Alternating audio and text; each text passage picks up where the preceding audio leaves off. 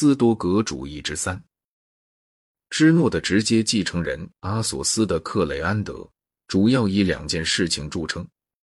第一是我们已经看到的，他主张萨摩的亚里士达克应该判处不前进的罪，因为他把太阳而不是大地说成是宇宙的中心。第二件事就是他的宙斯颂，这篇颂诗的大部分是可以被波普或者被牛顿以后一个世纪中的任何一位受过教育的基督徒写出来的。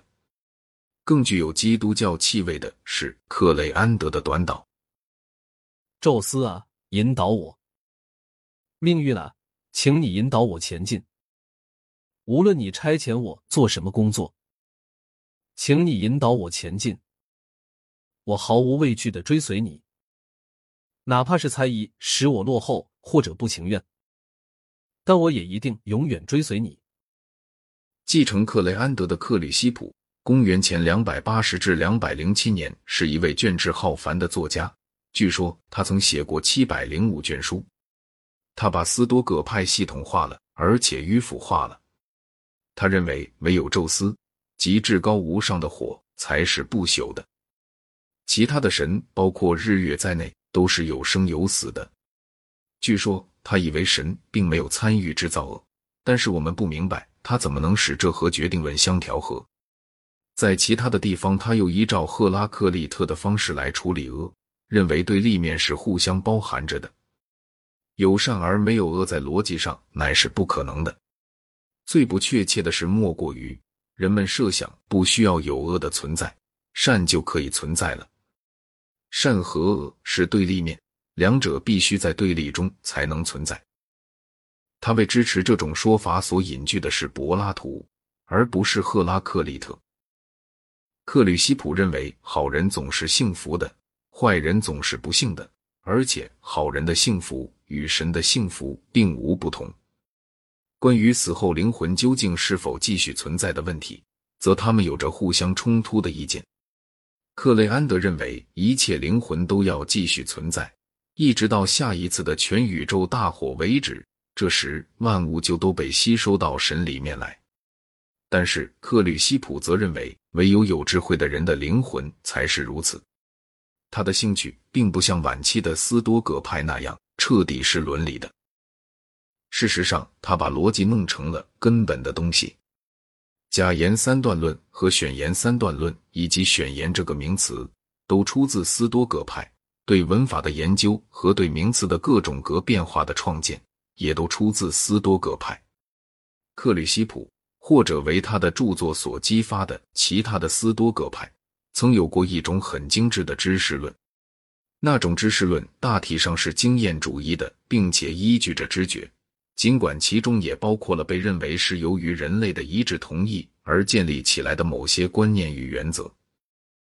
但是芝诺以及罗马的斯多葛派却把一切理论的研究都看成是附属于伦理学的。芝诺说，哲学就像是一个果树园。在那里面，逻辑学就是墙，物理学就是树，而伦理学则是果实，或者又像是一个蛋，逻辑学就是蛋壳，物理学就是蛋白，而伦理学则是蛋黄。看来克吕西普像是承认理论的研究有更多的独立价值的，也许他的影响可以说明这一个事实。即斯多葛派中有许多人在数学方面以及其他的科学方面做出了进展。克吕西普以后曾有两个重要的人物，潘尼提乌和波西东尼，对于斯多葛派进行过相当的修改。潘尼提乌加进了相当成分的柏拉图主义，并放弃了唯物主义。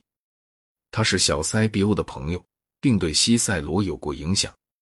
而斯多格主义主要又是通过西塞罗才为罗马人所知道的。波西东尼对西塞罗的影响就更大，因为西塞罗曾跟波西东尼在罗德斯念过书。波西东尼又曾就学于潘尼提乌，潘尼提乌约死于公元前一百一十年。波西东尼公元前约一百三十五至五一年是一个叙利亚的希腊人。塞琉西王朝结束时，他还是个小孩子。也许是由于他在叙利亚经历了无政府，所以他才向西游历的。他先到了雅典，在那里吸收了斯多格主义，然后继续前进，就到了罗马帝国的西部。他亲眼看见了已知世界边缘之外的大西洋上的落日，看见了西班牙对岸树上住满了猿猴的非洲海岸，看见了马塞内陆地方野蛮部族的村落。那里的日常景象是把人头当作胜利的标记而挂在大门上。他成了在科学题目上的一个多产作家。其实，他旅行的原因之一就是希望研究海潮，这种研究是不可能在地中海进行的。他在天文学方面做出了卓越的工作。我们在第二十二章中已经谈到，他对太阳距离的估计是古代最好的估计。他又是一位有名的历史学家，他继承了波里比乌斯，但是他为世所知，主要乃是作为一个折中主义的哲学家。他把柏拉图的许多教训和斯多葛主义结合在一起。对于柏拉图的这种爱好。就表现在他那关于灵魂与死后生活的教义中。潘尼提乌也像大多数的斯多葛派一样，曾说过灵魂是随身体一起消灭的。反之，波西东尼则说，灵魂是继续生活在空气里，而且在大多数情况下，在那里一直保持不变到下一次的世界大火为止。地狱是没有的，但是恶人死后却不如善人那么幸福，因为罪恶使灵魂的蒸汽变得浑浊。使他不能够像善良的灵魂一样升得那么高，罪恶重大的就靠近地面，并且要受轮回；真正有德的则上升到星球上面去，并且眺望着星辰的运转而悠游足岁。他们可以帮助别的灵魂。他以为这就说明了占星学的真理。比万提示说，由于这样复活了奥尔夫斯的观念，以及吸收了新毕达哥拉斯派的信仰。波西东尼或许曾为诺斯替主义铺起了道路。他又很正确的说道：“对于像波西东尼这类的哲学的致命打击，并不是来自基督教，而是来自哥白尼的理论。克雷安德要把萨摩的亚里士达克看成是一个危险的敌人，是很有道理的。”